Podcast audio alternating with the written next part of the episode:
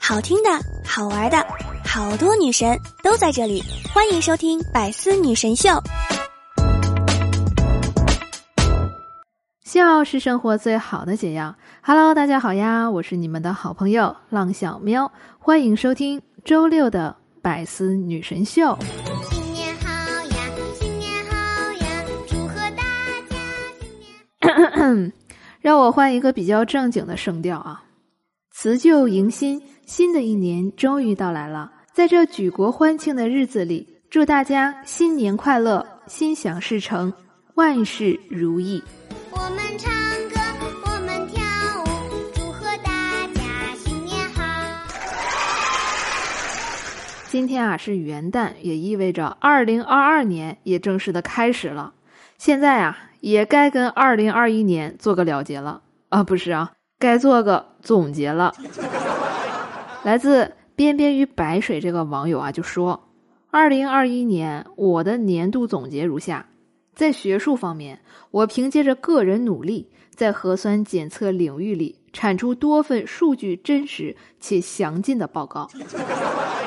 在健康方面呢，保证了膳食纤维的摄入，具体呢表现为每日坚持吃瓜、吃好瓜、吃大瓜。在商业方面，与各大平台合作，全面参与投资六幺八。双十一、双十二等千亿级重大项目，果然是高手。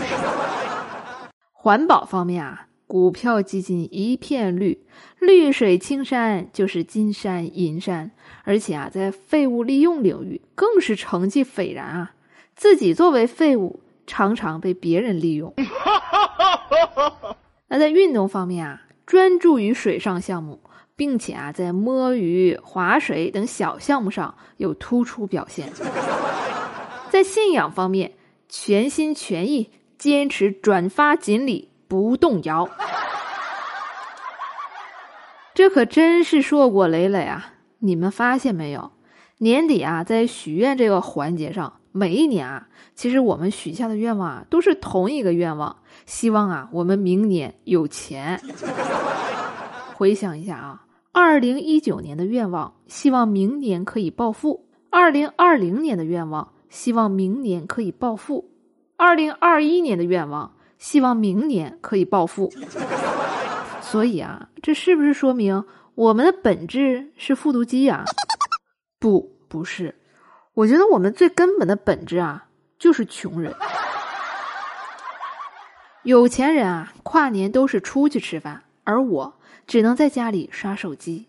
当看到一个视频说某饭店门口排队排了一百多号的时候，我的心里啊就平衡多了。你看，穷也有穷的好处。胖子呢就说我：“你就酸吧你，不管怎么说，人家啊可以保个口福，而你只能保眼福了。”昨天晚上刷视频的时候呢，我还看到了一个很温馨的视频。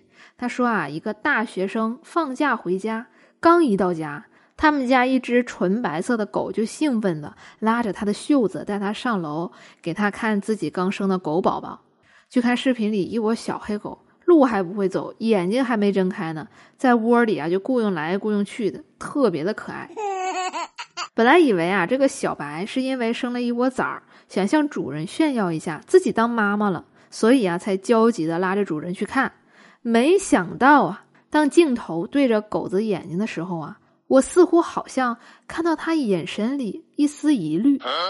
然后啊，我又看了一遍视频，小白生了一窝小黑。不对呀，狗子的意思啊，应该是想说：来来来，你上大学懂得多，你帮我看看。为什么没有一个跟我一个颜色呢？我妈呢？看我跨年啊，也没人约，就在那刷手机，在我旁边摇了摇头，叹了口气：“唉。”不用我说，你们都知道我妈这声叹气意味着什么了吧？我就安慰我妈：“别看他们现在这一对儿一对儿的出去跨年都不喊我，总有一天我会让他们知道，跨年对我爱答不理。”等我有了敬业福，我会让他们谁都高攀不起。我现在就许一个新年愿望：如果我真的没办法变得瘦一点，请让我的朋友们胖一点吧。胖子说：“你这不是许愿，是咒怨吧？” 我就想啊，二零二一年为啥我胖了十斤？我怀疑啊，这或许就是我的朋友们在二零二零年许的愿望。这有些事情吧，一旦你用逆向思维去思考的时候啊，就能明白其中的道理了。What？你们有没有想过，你现在每天都没钱花，会不会是因为上面每年没有人给你烧纸？胖子一听急了，那我该怎么给他们托梦呢？怎么托梦啊？我是不知道，我只想知道上面给马云烧了几吨啊！这二零二二年第一份工资还没拿到手呢，还没挣到钱呢。马斯克啊就预言，二零二三年前会有金融危机，估计呢会在二零二二年的春季或者是夏季。胖子说：“没事儿，习惯了，我一年四季都有金融危机。再说了，工资才几个钱啊，我也能预测啊！我预测，再大的金融危机都不会影响到我的工资。”今天呢是新年的第一天，也不能光讲段子，还得说点吉祥话。首先啊，祝各位女段友们在二零二二年身材像虞姬，美貌如甄姬，可爱蔡文姬。祝各位男段友们在二零二二年可以拥有这样的女朋友。新的一年第一个互动话题。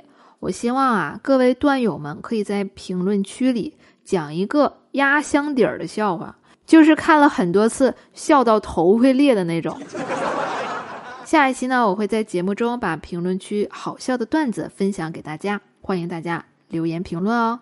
如果你还没听过我的段子，大家也可以在喜马拉雅搜索我的名字“浪小喵”，风浪的浪，大小的小，喵咪的喵，关注订阅我的爆笑专辑《物理物理》。顺便帮我打 call、转评赞、四连哦！